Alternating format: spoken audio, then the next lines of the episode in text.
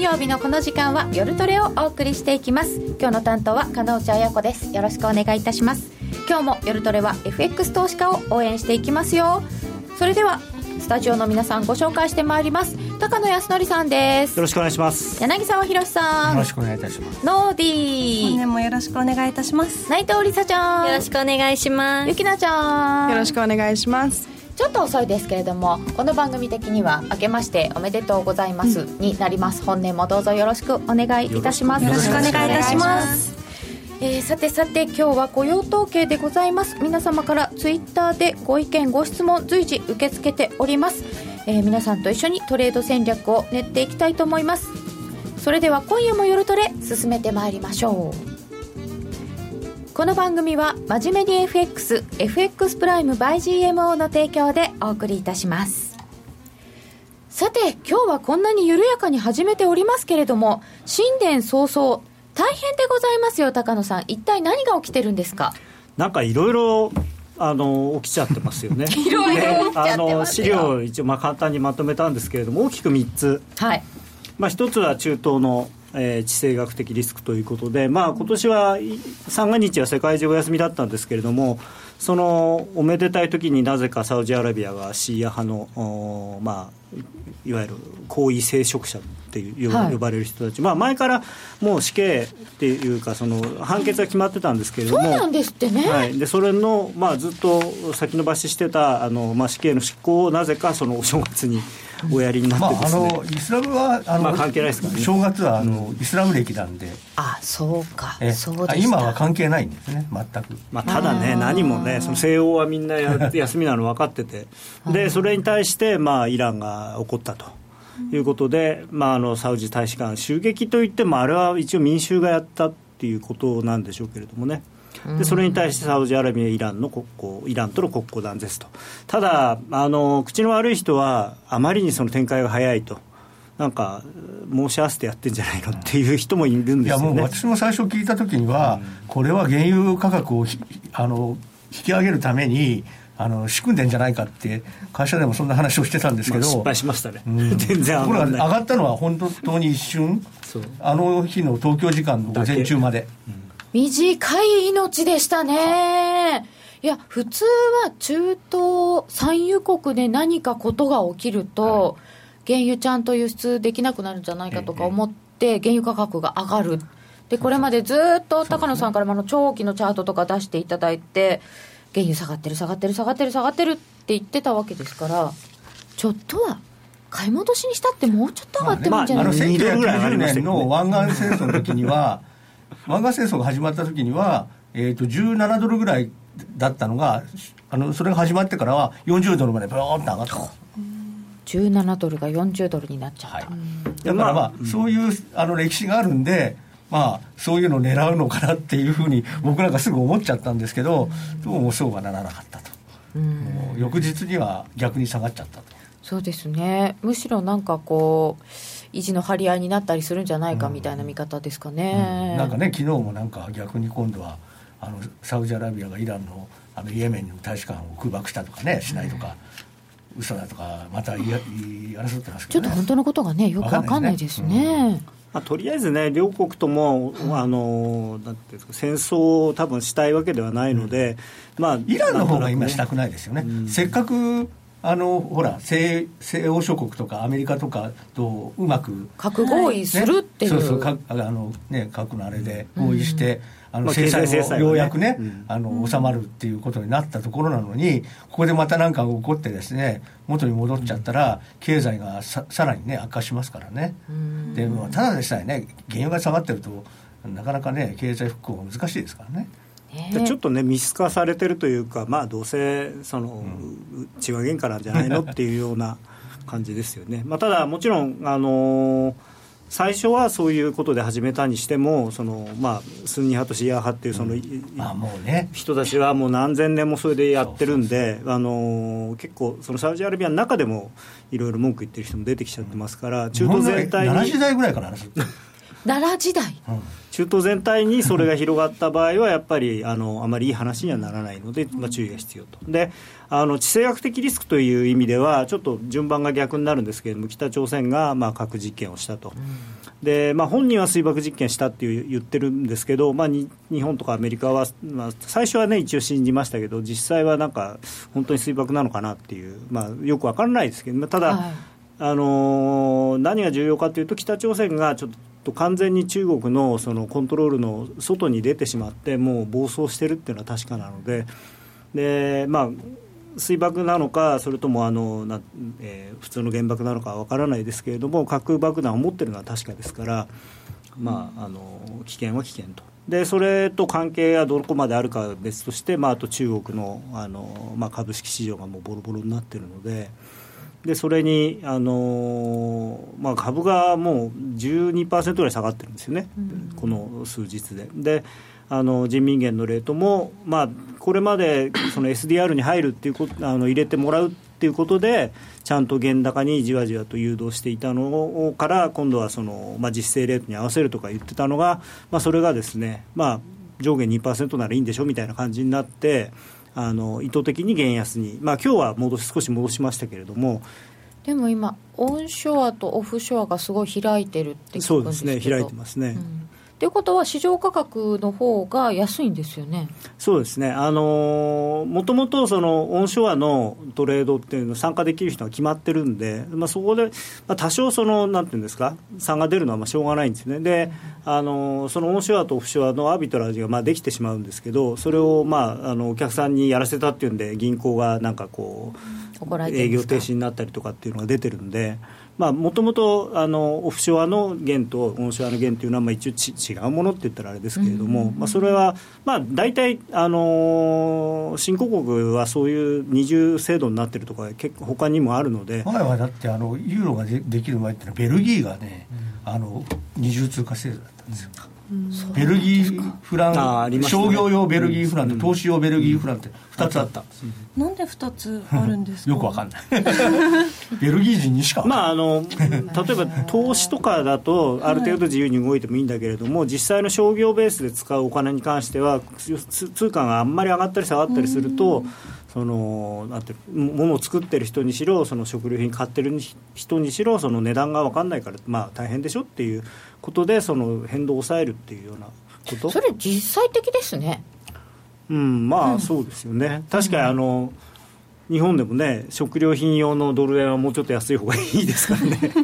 まあまあだからまあまあね軽減税率みたいなもんですよね、うん、えー、で、まあ、今回は人民元の基準レートが切り下げられたりなんかして、うん、えー、中国の株も下がった。ただこれですね実は対ドルだけの話なんですよ。あ人民元と対ドル、うん、うんで実は人民元と対通貨バスケットっていうので考えると円とかユーロとかあのオーストラリアドルとか全部をこうひっくるめたのに対する元の価値でいくとあんまり動いてない。そうなんです、まあ、実はこの年年初が年初ドルがすごいドルが強いですからね、ただ、その問題なのはその今一応そのマーケットの前日の4時半であるとか引けとかそういうものに沿って翌日の基準レート決めますよっていうことに一応建前になってたのが、うん、それが前日の4時半よりも引けよりも全然減安の方向ところで、えー、翌日の基準レートを設定したりということがあの久しぶりにそう行われたんですよね。まあ、ただね要はだから結局あの元って24時間トレードできないんで、結局だからその元のトレードができる時間が終わった後にドルがブワーンと上がるとどうにもなんないわけですよ。なるほどね、まあ、僕別に中国政府の 回し者じゃないですけどね。まあだから要するにその人民銀行のそのなんていうのかな言ってることとやってることが違ってるんですよ今は。まあでもそうとも言えないと僕は思うけどねだって公的には4時半、前日の4時半、でもでも2%まで動かしてもいいことになってるんだからまあ別に悪くはないとは思うんだけどね。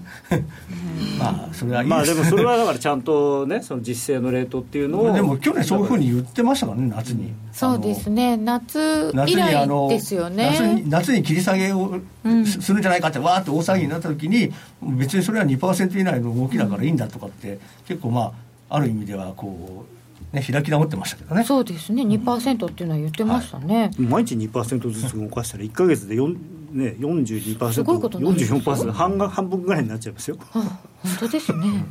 で、えー株も差がありまして、中国のサーキットブレーカーは爆弾みたいだねっていただいてますけれども、なんか不思議な制度がありまして、てかまあサーキットブレーカーは、ねまあ狙われる。別に普通にあの日本にもあるしアメリカにもあるしいや、普そうなんですけど、ねそうなんですけど、と5%で一旦止めて、15, 15分15分置いて、はいはい。でそうすると次はその5%からあの株だとですね先進国だと少し広げるとかあるんですよ、はいはい。次はまあ7%にするとか、次7%下がるとあそこ終日停止にしちゃうのでちゃうね、2回目の時なんかそうそうそう30分しか空いてなかった。一番短い中国株式の日とか言われちゃって、実際15分しか動いてない。今日は暇だなって。ね仕事がなくて楽ちんみたいな感じですかね。ですかいやでもそういうふうに言ってたみたいですよ中国人の。あやっぱりそうディーなんですか。ラーさんたちは。トレーダーあさんたちは。ー。あの証券会社の人たちは日ね本にもあるんですか？サーキットブレーカーありますよ。え日本では何があると？先物がぐわーって動いたら止まるんです。よよさっきあ止め,、まあ値止めたら見たことないですか、先物やったことない。ああでもでもそうめったに止まんないけどね。去年の夏に去年の夏に止まってますね。あの去年の夏にあの中国株のせいだったんだけどバーってなった時にあのナスダックアメリカのナスダックがサーキットブレーカーになったんですよ。それでもうアメリカが大騒ぎになっちゃってでニューヨークダウがいきなり950ドル安とかになっちゃったあれでも変な、8月変なあれです18よね。日かなんか。あの、なんか、JP モーガンとかの株はなんか全然間違い、変なレート。だから、バッドティックみたいので動いちゃってるんですよ。怪しげな。サーキットブレーカー制度っていうのは15分ぐらい商い止めるからその間に頭冷やせっていうことなんですけどそう言われて止まるとえ売れないってなってかえってパニックになるのまあ、だでから昨日なんかもあ中国の株株がサーキットブレーカーで売れなくなっちゃったからもうしょうがないから日本日経平均の先物売っちゃえってどうしてもそういうねそういう発想なんです。まあ、アジア株っていう意味では、あの、同じくくりですからね。みんなそうで。すそうですね。あのみんなそういう似たものを売るっていう。ね。似てないですけどね。本当は似てないんだけどでもね似たようなものをね探しては売るんですよ。でもだって昔はだって JGB があのストップ安になった時にはしょうがないからあのードドイツのはい。国債の先物売っちゃえみたいな、そういう変なことをやった人もいるんですよ。へえとにかく売りたいんですね何かを。そうなんです。代わりに。あの売れなくなるとなんか売れるものを探すんですよ。で、まあ昨日なんかもだからあの原油が下がったのも多分同じだと思う。まあ中国のも場合は結局、あれですよね、もともとボラテリティがものすごく大きいのに、その なんていうのかな、大きさにそぐわないような値幅制限にしちゃったからいけないんですよ。5%だけそうなんですよ。ちょっとダメなんそうねけ結構しょ最低しょっちゅうそのぐらい動いてるるのに、そんなところにせサーキットブレーカー、本当はサーキットブレーカーって何年に1回しかないような動きを止めるためのものじゃないですか。そうなんです。ちょっとちょっと私調べたんですよ、じゃあ15年だったら何回止まってるかなと思って20回ぐらい止まってるんですよ、そうそうだからそんな月に2回も3回もあ 普通であるようなところで、だから15%とかでいいんじゃないですか、本当に。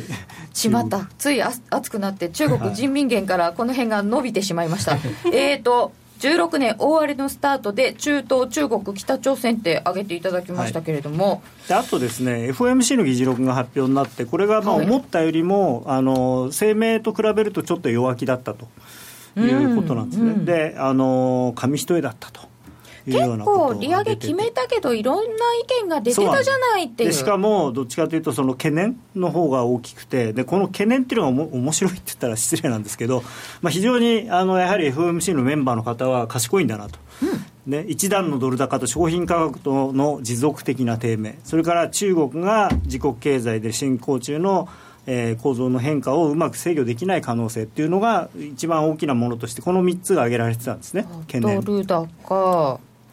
商品価格、はい原油安とかでですね。れが、あのーまあ、年初の相場のなんかこう予予言になっちゃって全部じゃない。る今起きてること本当だ。だからそっかこの議事録って去年の話なんですもんね去年、あのー FOMC の皆さんが心配なさったことが今まさに起きちゃってるんですよね。でまあ、そのもちろんいろんな、ね、テクニカルな事情はあるにせよ、あの原油もついにリーマンショック後の安値抜けちゃあのい一瞬ですけど下回ったんでやっぱりちょっと買えないですよね。そういう意味では。でねであのサウジとかもむしろ増産するっていうようなこと言ってますしだから次の節目どこなのかなとかっていうてただね一つだけあの、まあ、昨日もや昨日かな一昨日柳沢と言ってたんですけどあの原油のいい材料があるとするとゴールドマンが20ドルって言ってるっていうのは非常にいい材料材料じゃないあか。のなんかアメリカのフロアトレーダーの人たちに言わせると、もう経験豊富な方たちが言うには、ゴールドマンとか JP モルガンとかが20ドルだとかって言い出して、そういうレポートをみんなに配ってるってことは、多分彼らは裏で買ってるんじゃないかと、そういうふうに言ってました。そうだから人に下がるぞ下がるぞって言って売らせといて自分は着々と買うみたいな。昔あの、なんか1兆円ファンドとか日本でもありましたよね、なんか株で。お客さんに貸して。某証券会社がで拭いたいためにお客さんに貸したんじゃないかっていう噂があった。2000年の4月ですよ。天井ですよ。ゴールドマンさんゴールドマン・サックスさんっていうあの非常に巨大な投資銀行さんがレポートをお出しになるんですよ。原油価格は20ドルになる。に違いないとか。そうするとちょっと裏を読む方々が出てきてという話でした、まあ、あのほんの2年ぐらい前にゴールドマン・サックスさんがあの原油は250ドルまでいくって言って、まあ、すしばらくしてあの高値つけて下がったと。いう実績もあるので。実績も終わりなんですね実績が、ということでそんなところもありましたよという。でも FOMC の議事録もちょっと気になったんですけどこの先のあの利上げについてもいろんな憶測が出てますよね。こんなに原油下がったり中国こんなになってすぐはできないんじゃないの？今ご紹介したみたいなその、まあ、先行きの要するにインフレ見通しが下振れするあるいは経済が下振れするかもしれないその懸念材料が、えー懸念ではなくてみんなこう実現しているというか顕在化してきてしまってるんで、まあ、もちろん短期ずっと中央銀行風に言うと、これはあくまでも短期的なものですぐにあの収まりますよって言うんだったらいいんですけれども、この例えば原油価格がずっと30ドル台うろうろしていたりとか、えーまあ、あと中国が、まあ、わちゃわちゃわちゃわちゃしてるのがずっと1か月、2か月続いてしまうということになると、確かに、いや、心配してたわけだから、その心配してたことが実際に起きたら、普通行動しませんよね。そうですよね、うん本当はね、うんそうですよねと思うんですよ。そうするとまあなんかこのところ非常にドルがなんて言ったらいいんですかね？動きました円だけけども。さ弱いんだけど、ドル円だけ、まあ低いんだけどドルは強いんですよね。ドルはすごく強いんですよ。円が一番強くて、ドルがその次に強いうん、あの主要通貨の中では。ドルストレート全部軒並みね。そうです、うん、もちろん。だからあの、ね、これをドル安だっていうふうにいしあのドル円しか見てない人は思っちゃうんですけど、これはドル円だけ見てるとね、そう。本当にそう思っちゃうんだけど、あの全実は違う。全体はドル高なんですね、でその中で円はさらに強い、円はスーパー通円だけ貨なんですよ、なんかスーパーエルニーニョみたいな。本当に円の動きって変ですよね、まあまあ、だかららそれだけ円、まあ、その別に円が信任されてるわけではないんだけれども、まあ、リスク回避になると、やっぱり円が買われるっていう、まあ、典型的なパターン。っていうか、まあ、日本株が下がるだろうって思ってる人が多いから、円がまあ実際下がってますけどそっか下がってどっちが先なのか現象ですね,、まあそうそうそうそう。うん。まあ、あとあのよく考えてみるとっていうかちょっと考えれば分かることなんだけれども、円って去年実は円高になってるんですねそれこそそれもドル円だけ見てるといいやあのドル円ドル円はほとんあど結局1動いてないんだけど。年間で、まあ1年間通すとちょっとだけ円安だった。で他の主要通貨に対しては円高になってる。んですほとんど円高だ。だからアベノミクスから始まった円安の相場っていうのは今日去年実はもう終わってただドル円だけがかろうじてプラマイゼロぐらいで踏ん張ってたのがついにドル円までその他の通貨と一緒で円高の方向になってきたっていう確かに。去年のポンド円とかも6後半からもうずっと。ポンドも去年6ユーロも月に黒田さんがこれ以上のうん。実行レートでは円安はなにななると思わないって言ったのは正しかった。正しかった。黒田さんたまには正しいこと言う。たまに正しかったんですか？そう言われちゃったから買えなくなったんですか？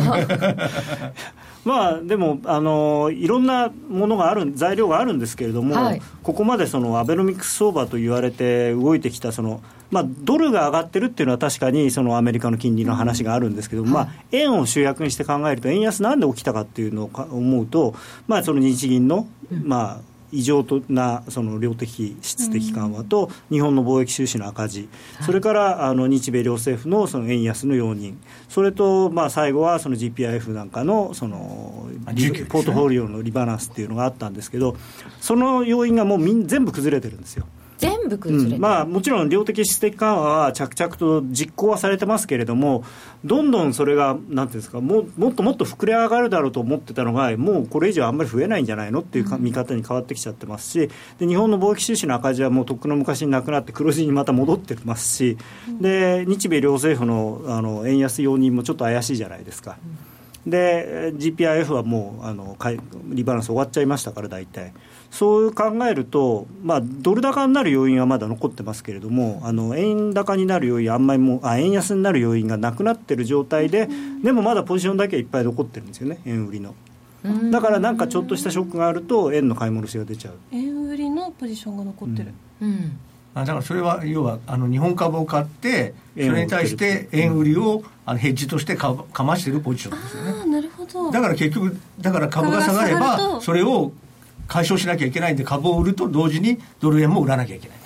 あと輸出のあのドル売り円買いの予約もあんまり取ってないんですよ。これまではここ 2, 2年半ぐらいほっといた方が良かったわけじゃないですか、売ると当然あのスワップも取られるしで実際にあの今日よりも明日明日よりも来月の方が円安になっている可能性が高かったわけですからわざわざそのロックする必要がなかったんですよ、うん、それがでしかもあの今年度っていうか3月末までの予算レートが大体120円ぐらいなんでそれを下回っちゃいましたからであやばい売ってないんだよどうしようって。だからもう彼らは戻ったら確実に売ってくるんですよね、うん、だからね状況は全部変わっちゃったっていうか。うん。とすると、この先、ドル円は円高方向、続きますか？まあ、あのドルが例えばもうその今起こっているような懸念材料がもうみんな本当に割と早い時期になくなっていってそのやっぱり FMC は年間今年4回利上げをするんじゃないかって見方になると全体のドル高の中でドル円も上がれると思うんですけれども。あの今、あれなんですよ大体3回って言ってる人が割と多くてでもまだマーケット自体は2回ぐらいしか織り込んでなくてで FOMC は4回って言ってるじゃないですか、うん、でそれがいや2回も怪しいんじゃないのっていうふうになったらもうももっとドル下がっちゃう。ドルが下がるっていうか円買いになっちゃいますよね。アメリカの利上げがこの後、まあ1回目あったけど今年何回あるでしょうかっていうのはやっぱり2016年のポイントのだから本来はそれが今年の一番のテーマで今日の雇用統計であるとか、アメリカのあの PC コアの数字とかってすごく大事になるはずだったんですけどはずですよ。はずだったんだけどそのなんか、えーと、なんてリスクシナリオで用意していたことがいどっかどっかいきなり全部出ちゃった。年初か。ら一おとといおとといフィッシャー副議長っていう FRB の副議長があの年4回の利上げっていうのは私の考えに近いとかねで、マーケットに2回しか売り込んでないのは少なすぎるとかってね、言ったで昔だったらそんなことを FRB 副議長が言ったら債券がねぶわーって売られて金利がボーンと跳ね上がるはずなんですよ。全然誰もそんなものかも金利差が2年債も10年債も下がってますみんなみんなもう債券買われてるそこやってる。そんなこと言う。そう。君がそんなこと言ったって僕たちは信じないよみたいな。そうそういやでやっぱりだから今世界で起きてるその地政学的なことであるとか 中国の動揺っていうのは FRB の人はあんまりピンときてないのかもしれないですけど、マーケットの人は、わざとね、そんなピンときてないなんて、いやいや強がりで言ってるんですフィッシャーさん、うん、強がりで言ってるんですよ。可愛いとこありますね、フィッシャーさんにも。フィッシャーさん、可愛いとこある。まあ、あの彼らがね、大丈夫だ、大丈夫だって言ってたら、もしかしたら大丈夫になるんじゃないかっていう期待もあるんだと思いますけど、ね、いや、でもこの事案になってて、フィッシャーさんにもしも、いや、心配だとか言われちゃったら、暴落しちゃいますよ。本当そうなんですよ。まあまあまあ、そういうことなのかもしれないですね。でもそう。すると,、えーと、今までこのなんかあのリスク要因と思ってたものが全部お正月に出ちゃったっていうことは、はい、これ以上そんなに懸念要因はないですか？いやいやこれが長引くのが一番困るわけですよ。長引くね。長引いたりあとさらに悪くなったりという。うん。これで日銀どうですか？なんか動いたりしますか？動いたところで影響ありますか、まあ、あの補完的措置は拡充するかもしれないですけどいや実は番組が始まる前にその保管措置の話をだいぶしてまして何をやってくれたのだと。いやいやいや。いやいや補完的な措置ですよ。だから量的か質的緩和のあの補完じゃなくて本質的な拡大というのは非常にハードルが高いということを、うん、天下に知らしめたわけですよ。わざわざ。やっぱり難しいんですよ、だって今年のねいやだって今年のあの日本国債のあの発行予定額が120兆円。で日銀があの買うって言ってる公約が80兆円なんですねはい、で今年日銀が持ってる国債のうちに償還になるのが40兆円なんですね。そうするとその40兆円80足す40だから120でしょ？120発行するものと日銀が買わなきゃいけないのイコールなんですあゼロだ。これを財政ファイナンスと言わずして何と言おうという。言われちゃいますよねそういう、ね、っていうかね逆にね日銀が買ってるんだからもうね日本の国債が破綻するリスクはゼロまあ確かにねでもあの市中で買いたい人がいた時に買うものがない買えないってことですよね。はいはい。そうです。だからますます金利は低くなると、うん、えー、さて保管措置でポカーン。本当ですよ。水星逆行はすぐに終わるからあ今逆行してますね。元イスラエル中銀総裁フィッシャーさんを可愛いというガールズは頼もしい。うん。0.25と2%って差があると思えないんだよねユーロ円戻ったら売りがいいんだろうかと思ってます。2015年のドル円年足はかろうじて陽線になりましたね。アメリカは製造業がまだ悪いんだっけ？ドル高用にしてくれなそうだな、ね、そうそうそう、これで。製造業まだ悪いっていうより悪くもうどんどんどんどん悪くなるしかないですね。ISM が相当悪いんですけど。はい。あの辺、過去ね、ISM が50以下でね、利上げしたことないんですけどね、今回やっちゃったんですよね。そうですね。だからね、相当今回無理して上げた感じですよね。やっぱり。やりたかったんだね。やりたかったのと、あとやっぱりやっとかないと利下げできないっていう、その僕の嫌いなあれが多分働いた、彼らももう、来年っていうか今年のねどっかの時点でもしかしたら利下げをしなきゃいけない状況になるかもしれないから先上げとかなきゃって焦ったんだ。やっぱりフィッシャーさんっていうのはあの早見さんと同じですからね。過去の実績的にはね。イスラエル中銀総裁の時に利上げしたら景気が悪くなって利下げしたんですね。すぐにやっちゃったという経験が1回しか利上げできなかったんですね。そういう人なんですだ2度目も同じ鉄を踏むと、ね、ええ。ーそれはちょっとなんか、世界経済として心配なっていうか、だからまあ、アメリカがこれでちょっとまずい、あの悪くなると、本当にまずいですよね、中国はもうかなり危ないでしょ、うん、で日本なんて薄氷の上を歩いてる、うん、ただなんか、まあ、麻生財務大臣に言わせると、日本の GDP の統計がおかしいって言ってますね。出ましたね。今度はそういう話になって自分のおじいちゃんの時のことを持ち出して、統計が正しければ戦争してないとか、いろんな話になってますね。あれもおかしいですよね。でも確かにあの統計の取り方はちょっと気になるところはあるし、うん、600兆に増やすって言ってますけど、はい、あれあれね多分だから統計のねあのあれを変えれば、ね、いけいやそれはそうなんですけど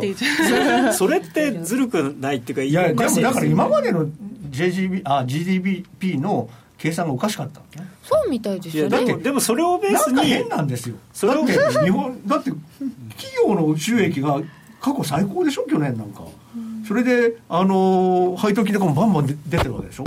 でいろんなところでさいい話はあったはずなのに GDP はマイナスマイナスとかなんかなってるとか、そうですね。まあ、ただねあと原油があんなに下がったんだから、ね、交易条件が良くなってるから景気にはプラスだって言ってないにもかかわらずなんで GDP はマイナスになったんだろうっていうのは、不思議極まりないんだよね。でじゃあそそのお金はどこへ消えてしまったのかとで爆買いであんだけ中国人の人たちが日本でお金を使ってくれてるのにもかかわらずなんで景気が良くならないの？か確かにね個人消費その分は上がってるんですよね、でね特に個人消費の日本の個人消費の統計の取り方が変なんじゃないかっていうのがやっぱり一番大きいみたいです、うん。なんか、なんとか賞が取ったやつとなんとか賞が取ったやつで違うとか。内閣府がよくないって、麻生大臣がおっしゃってましたか。ら。いや、ただね、その、あの、自分でこの基準でこういう数字を達成しますよって言って後から基準がおかしいって言って基準変えてほら数字来たでしょっていうのはそれ例えば営業の仕事でそれやったら誰もその評価しないですよね、まあ、あの某某東芝っていうのが ありましたね。困った話でしたね。好きだな夜夜トレの人みんな「棒」ってつければいいと思って。言っちゃってるよね。言っちゃってるのに。すっかり言っちゃってるよね。でも本当にあのだからって600兆円達成しましたよって言われても困るんですけど、今、多分なんだかんだ言って、日本もなんか政策全然進んでないよねっていうのはないんですか？進んでないですよ、進んでないですよ、うん、だって今は経済政策なんてなやってないですからね。一応補正予算をねくく組んでるところですか、でもなんか、ますけどね。2の次3の次ですからね。になってますよね、さてこんなにいろんなものが噴出してしまった1月初っ端でございますがこの先今月は何がポイントになるんですか？この先今月まあだからその今起きてることがまず収まるかどうか特に中国ですよね。どこで収まるか？中国どうなるんですかね、うん。まあ、まあ株もまあなんかでももうまた売っちゃいけないことにししてるから、うん。う下がら下がらなくなるのかな？どうえーどうなんですかね。なんかでもダメって言われるとみんなしたくなるじゃないですか。まあでもいやいやそれは日本とかアメリカとかその自由主義諸国の考え方まあ、抜け道があるからそういうことが言えるんであって抜け道がない。だってやっぱり。欲求がどんどんどんどん高まっていってザって解禁された時に爆発するものなんじゃないんですか人と普して。通はねまあでもでも中国は中国は無理でしょそれは。一人っ子政策なくなったからって急に子供生まれてないし。一人っ子政策一人っ子政策があったってなって別に2人も3人も作ってらっしゃった人はいっぱいいたみたいですからまあお金があればね。まあまあでもいやそうお金がなくても。作っちゃってあそれで向こあのそれでしょうがなくてになって。そうそうそうそうそう。黒子って書くんでしたっけ、ね先生なんかない。普通とか言うでしょ「ヘイハイズ」って言いましたね。あそうですか。うん。そう戸籍のないねおのない。子さんが、まあお金があるると戸籍取れるみたいですけどね、うん。お金なんですね、まあ世界一資本主義的な国ですから中国ね、それを言うとね日本が実は社会主義的って、言われねますけどね。本当にだからもう本当によくね中国と日本って体制はねうん。まあ向こうが一応ね。共産主義でこっちがね民主主義っていうか自由主義なんだけども実は逆。逆。そのマインドはね、マインドっていうかね実際の政府のね制度は逆ああ政府の制度もそうだし国民の態度もそうですよね。確かに日本は平等主義ですからねどっちかっていうとね。一億総中流とかなんか言ってましたからねまあもうなくくなっちゃいましたけどね、そういうの。今度1億総活躍だそうですけどねどうなるんでしょうかね、えー本当にいろんな悪材料が噴出してしまったお正月でした、えーそれではここで一旦お知らせです。虎ノ門で禅の修行を体験する。ラジオ日経では座禅の基本に加え写経の修行を体験できるワークショップを大好評実施中です暮らしに禅を取り入れシンプルで美しい所作を手に入れる。ただひたすらに座る奥深い時間を味わってみませんか？お申し込みお問い合わせはラジオ日経全入門をインターネットで検索。ホームページからどうぞ。陳正人の FX トレンドの真実。陳さんならではの相場解説やテクニカル分析。GMMA チャートを見ながら実践的チャート分析方法が学べます。ハイネット証券提供。陳正人の FX トレンドの真実。毎週月曜夜9時半から。ユーストリームでも配信中。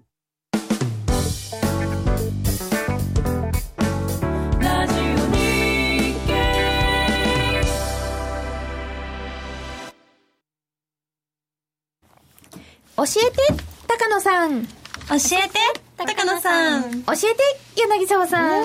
えて柳沢さんえー、さて第3回夜トレガールズ FX バトルが昨日で終了しております。昨日？パチパチパチパチパチパチパチ。期間12月14日から1月7日だったのですがが。大変な時にバトルになりましたが、えー、リサちゃんはどうしていましたか？私はその最後の年内の放送の時はちょっぴっと赤真っ赤っかだったんですけど。ちょびっとばっか。りちょっぴっと真っ赤っかだったんですけどあのその後少しプラスに持っていくことができて年内のうちに、おおで年を越したら真っ赤っかになっちゃいました。高野さんごめんなさい。これはしてからね。これ謝らなきゃいけないと思まあって、せっかっかく教えていただい今たのにと思って。12月が何があろうが、はい。年が明けてからの成績次第ですよね、そうですよね。あそこまでどんなに頑張れていても、1月でガラっていう感じかもしれない。全く違う世界に。逆逆もありですしね。そうですだからよ年初にたまたまちょこっとねユーロ円とかうポンド円とか売ってればもう。そう。もう大変なもんです。よということは、えー、ゆきのちゃんはどうだったんでしょうか？はい、えー、ハーゲンダッツ指数でいいんですかね。うん。ハーゲンダッツ指数かっこ安売りではないかっこ閉じ えっ、とですね、ハーゲンダッツ指数で、ハーゲンダッツ2400個分のプラスでした。おお2400個すごいでもね計算しないと分かんない一番プラスになってた時は、この倍ぐらいあったんです。5000個分ぐらいあったんだあった、ありましへた。ーけど、ここまでポンド円下がるとも思わず、逆逆張りしちゃったそうです。はい。ロングショートでややっててもうここまで下がらないかなと思ってロングに切り替えたらその分思いっきりマイナスになっちゃっててでも何回か繰り返してちょっとずつもらって、でもやっぱりンポンドガールだったんですね。あでもポンドポンド円とドル円とあとユーロ。ユーロドルで。ユーロもやってた、はい。うん。うん。幅広く今回はやってみました。いやーでも本当にこんなに下がると思いませんでしたよね。びっくりしました。ポンド円なんて15円ぐらいあのーそうだね。これいい勉強になったのかなと思うんですけどあのトレンドが出てる時はどの辺まで行くとかっていうのはあらかじめあんまり考えない方がいい。ん。下がってる間は売ってる。いやでももうななんですか？高所恐怖症って言わないのは下がってるから。いやなんか恐怖が出てきてしまって。まあでもそれは長いチャート見れば別にあ大したことないんだなって思います？思います。思います？ここでまだ下がるかなって思っちゃう気持ちもあの寝頃感というか、うん。で買っちゃう気持ちもすごいよくわかります、ね。あのむ歴史を紐解いてみるとですね2007年頃リーマンショックの前からゆ あのポンド円って250円台から118円まで1年半ぐらいです動いてるんですよね。ほう。だからそれを考えるとですね10円15円っていうのはまあそれほど。あれ今なんかすごい遠い世界の話に聞こえる。200円台から100え？250円が118円だった。すごい。私の今年の夢が500ポイントだったから、つまりその12330倍ぐらい？動く動く。もう本当にね あのあね。とにかくあのポンドとかオージーとかっていう旧あの旧というか、まあ、あの英連邦諸国の通貨っていうのは片っぽ特に下がりだしてダーッといってる時はもう絶対に逆らっちゃいけない逆らっちゃいけない、でノーディーはどうだったんですか私はあの逆にあ逆にでもないな私年始はもうすごい動いてたから自分のトレード精いっぱいいっぱいでリアルトレードの方、デモトレードの方の講座は本当にあのとりあえずはショートの方向性あのクロス円全部ショートの方向で放置したりしたりしてでもあんまり見れないから枚数少なかったんですけどプラスでした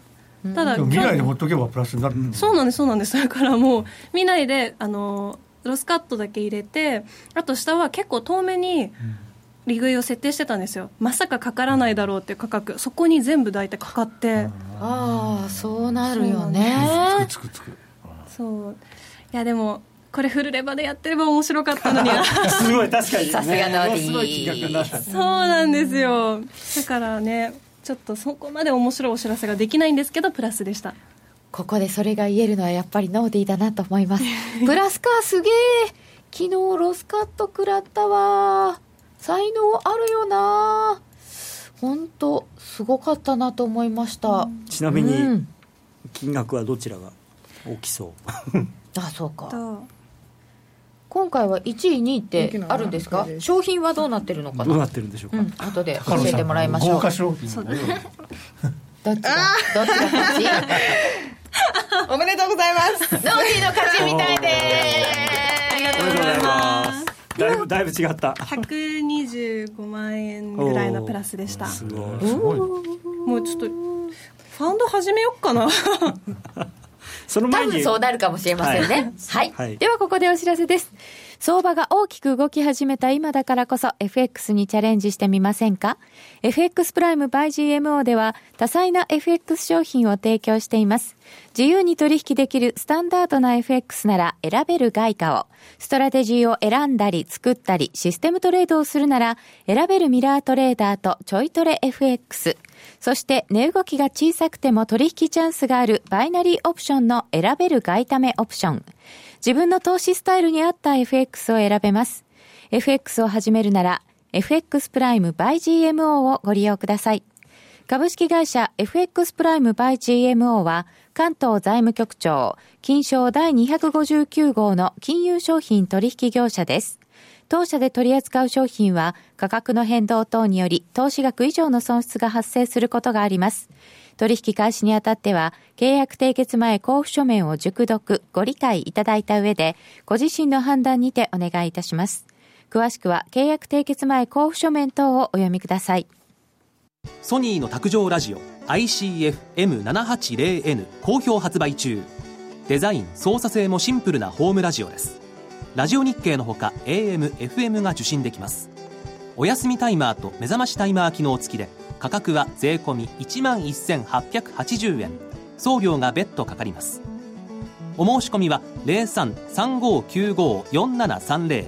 ラジオ日経通販ショップサウンロードまたはネットショップサウンロードまで。こんにちは、レイモン・メリマンです。新刊 CD 音声ダウンロード。メリマン2016年大予測は好評発売中。2015年マーケットの転換点を的中させたレイモンド・メリマン氏が先生学と独自のサイクル理論で2016年をズバリ予測。価格は税送料別で6000円。書籍「フォーキャスト2016」も発売中。お申し込みは0335954730ラジオ日経まで。インターネットでも受付中。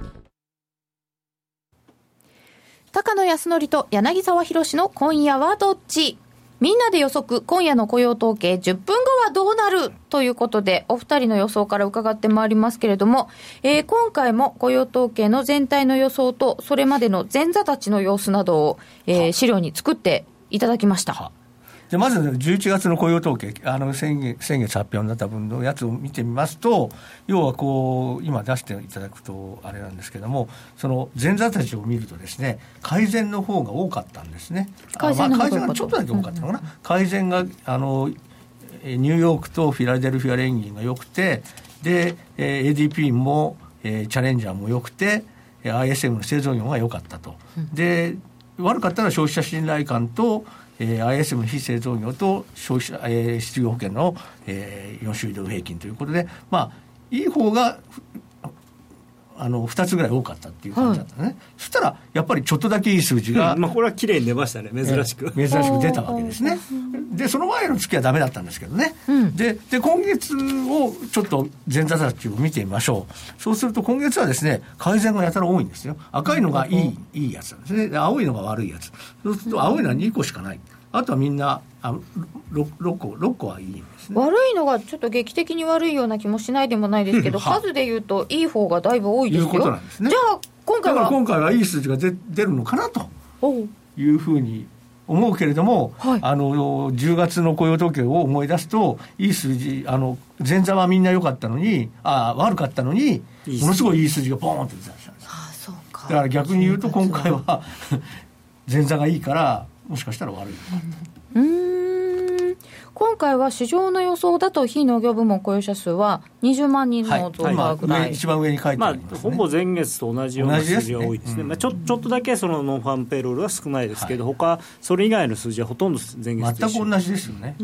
ここ今回はやっぱり時給の伸びあたりを注目するんですか、まあ、相も変わらず同じことになると思います、うん、日本ももう黒田さんも口をね開けば賃金上げろ賃金上げろでしょ、ね、アメリカも同じですよ。まあ、アメリカはでもね、ね。政府が そのメーカーじゃなくてあのなんて会社の経営者呼んで賃金上げろとっていうことはないですけどね。ね。でもなな何週かないくつかで最低賃金上がりましたよね、まあ、最低賃金上げましたからね、うん、まあ、そんな予想になっているということを踏まえた上で高野さん今夜はどっち？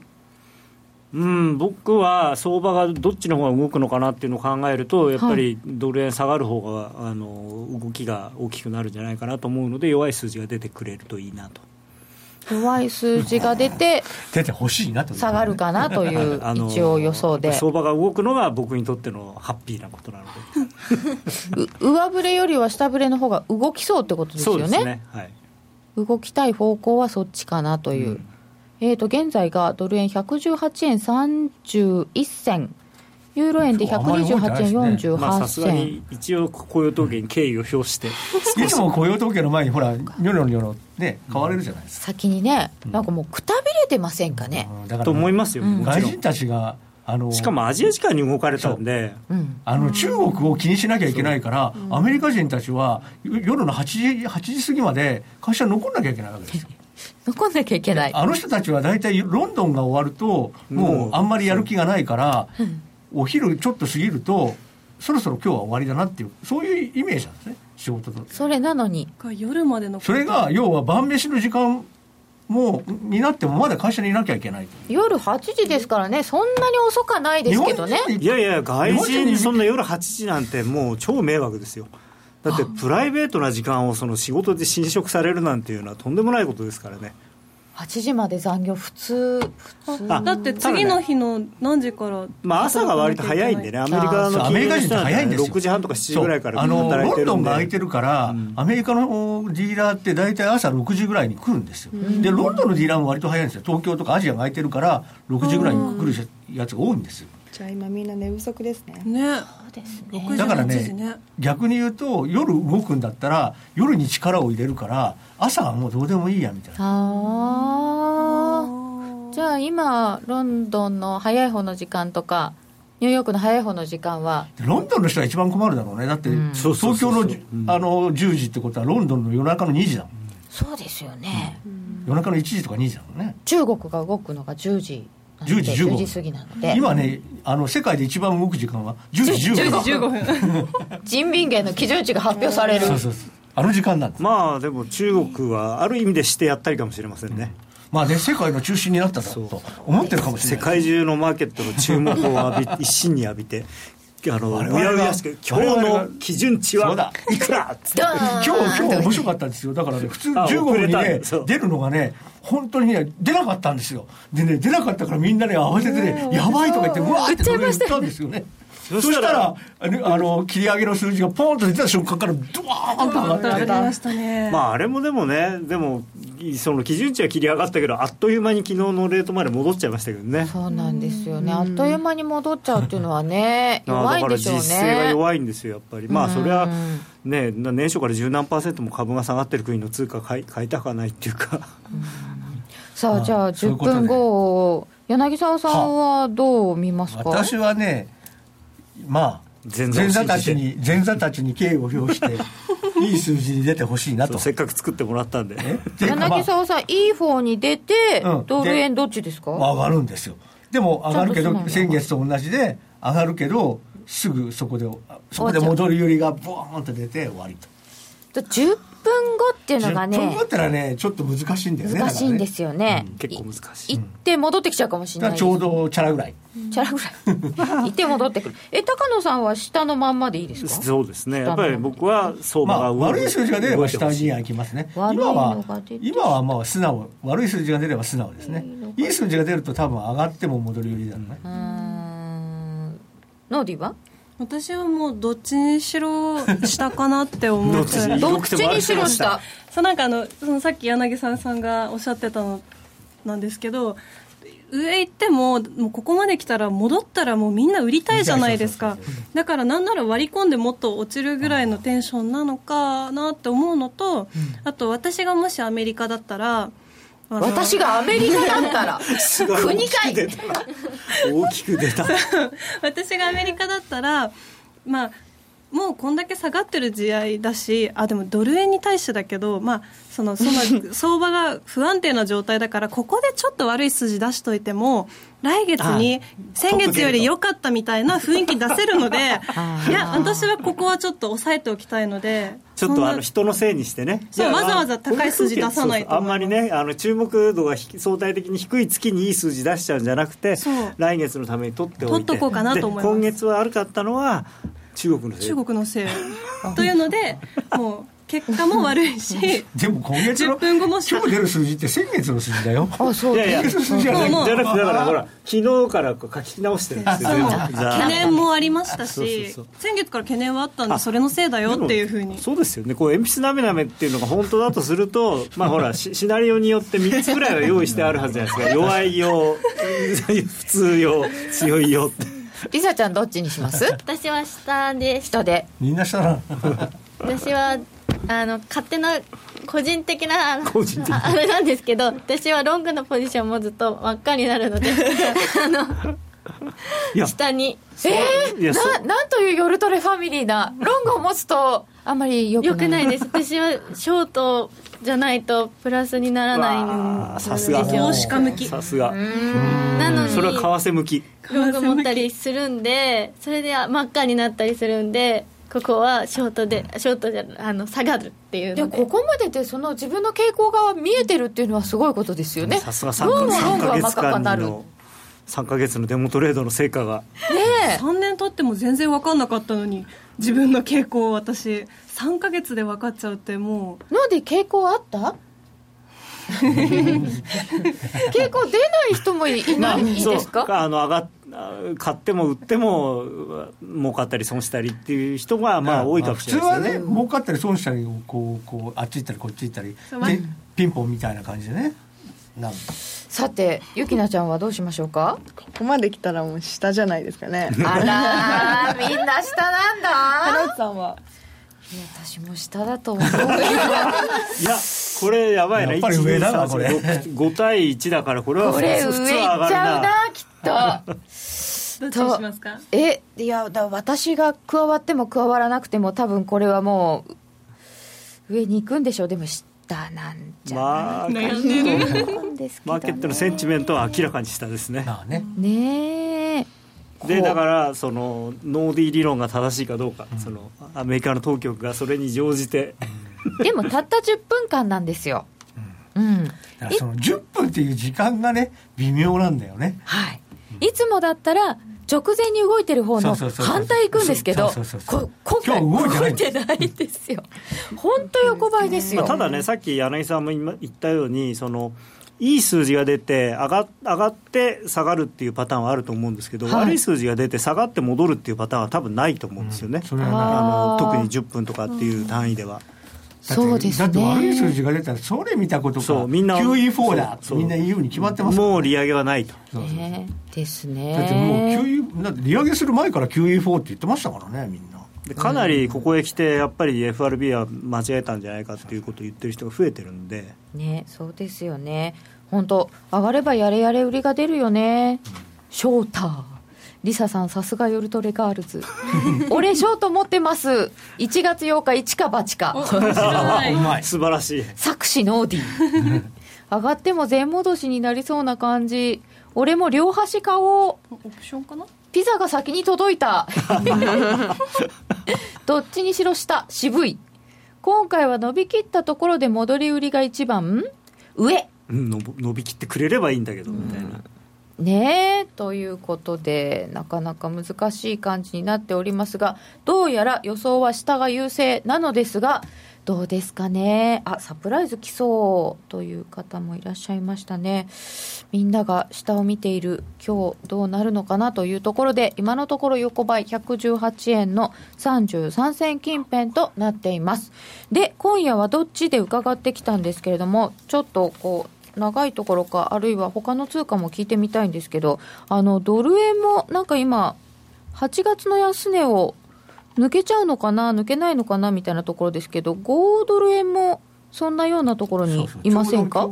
ね昨日の安値と8月の安値がほぼ同じ、同じとこですよでね同じとこで止まったっていう。これ止まるんですかね止まったんです5ドねル。止め止めたというかね、これもそれこそなんか中国株売れないんだったら5ドル売っちゃおうかなみたいなのないんですかね？まあだからだから下がってるじゃないですか、まあそういうこれだ。けだってもう88円近辺から始まって中国ここまで株が下がってるわけだから。中国株が下がればオージーは下がりますからね。ちょっとまだじゃあこれは。だからまあ中国株はまだこれから下がるんであればまだオージーも下がるおじショート、まあポン様がねリあの、リードしてちゃんと去年の安値もう切れてますからね。こポンドはだってこれあの今度はね下値の目処がありませんよね。面白いですよ、次結構どんどん下がるといいですね。でねえこれあのファイナンシャル・タイムズが、はい。あの大晦日に記事を出しまして、はい。2016年の予想とかいうのを出したらあの、まあ、EU の離脱は、えーまあ、ないと。ただ利上げはないと。そういう予想になってましたね、もしかするとアメリカより先かもなんて言ってたのがもうない。うん、僕はもともとできやしないと思ってましたけどね。うん。選挙ありますよ今年。ブブレグジットかけて。えーだからそっちはないみたいそっちはない。まあでもまだ分かんないですね、うん、この移民の問題がもっとひどくなってくると、やっぱり、国境を閉ざしたいっていう気持ちになるでしょうからね。みんなそんな感じですよね。同じ予想占いというか予想の中で一番面白かったのがメルケルさんは年内に退陣すると。でメルケルさん退陣したらユーロ売られるんじゃないもちろん下がりますね。あそうですそれは困るな。うんユーロの反転はどうなりましたか、ユーロ、ここに来て、これまたユーロドルだと、これなんか1.05のところ、これ、床ですか、うん、僕は去年の安値が安値になるんじゃないかなと思ってます。よね、まあ、その辺はフロアなんだと思ってたんですけどね。でまあ僕も今のところまでそう思ってますけど、はい、あのなんか年が明けたら、なんかみんな急にまた新しいポジション作り出したんだね。ただね、その割にあのやっぱりユーロ戻り早いじゃないですか、うん、上がる時もすごい早いんで。あそっか、うん、でね、去年の動きをね、ずっとねあの、調べてたんですよ、そしたらユーロに関しては、ドル円はね、あの大きく動く時って大体下がってる、うん、でユーロドルに関する限りは、大きく動く時大体上がってるんですよね。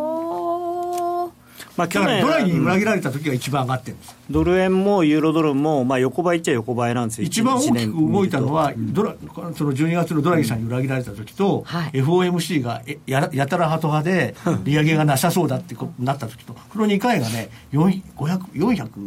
400ポイント以上、1日に動いてる。1日で400ポイント。目標500ポイント。なんか目標もうちょっと伸ばしてもいいかな。まあ黒線もっと動いてって通貨いっぱいあるんで、うん、だからあの、もうねあのユーロに関しては時代が一つ変わっちゃったんだと思うんですよね。やっぱりあのドラギさんができる男から、うん、あの ちょっと待ってそれ。やっぱりマリオがドラギになってしまった時からやっぱ変わったんだと僕は思ってます。そうですよね。大変な。タイプ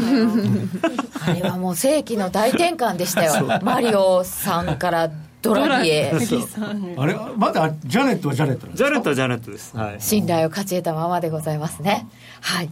えー、さてここで一つお知らせです。番組開始から早くも6年300回近く放送しているこの夜トレでございますが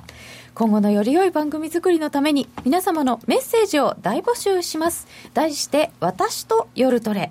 夜トレに対する思いやこうすればもっと面白くなる。夜トレ出演者へのメッセージなどご自由にお書きください。応募いただいた方の中から6名様に出演者からのプレゼントをお送りいたします。詳しくは夜トレの番組ホームページをご覧ください。この中で私と夜トレを書いてくれたら一番面白そうなのはノーディーですね最初は患者さんだったノーディー 患者そっか私も書いて応募しよう私なんかね結構ねいい商品思いついたんですよねあみんなあのそれぞれが商品を選んでいるのでぜひプレゼントを楽しみに私と夜トレお書きいただきたいと思います。ぜひあのみんな楽しみに待っております、ね、さて現在ドル円118円40銭ぐらい1ユーロ128円59銭59銭60銭ユーロドル1.0859ぐらいとなっております、えー、10分後はほとんど下予想柳沢さんは一旦上に行って戻ってくるという予想でございましたがパターンで言うと上がってきたから下がるから。本当だ。つまりこれは。ここに来て急にちょっと動いてきました。今118円の41銭ぐらいとなっています。この番組は真面目に FXFX プライム by GMO の提供でお送りいたしましたえー、雇用統計の発表目前となっておりますがラジオをお聞きの皆様とはここでお別れです。この後は雇用統計発表ユーストリームでの延長戦で詳しくお伝えしてまいります。お時間許せばユーストリームでお付き合いください。それでは皆さんこの辺で失礼します。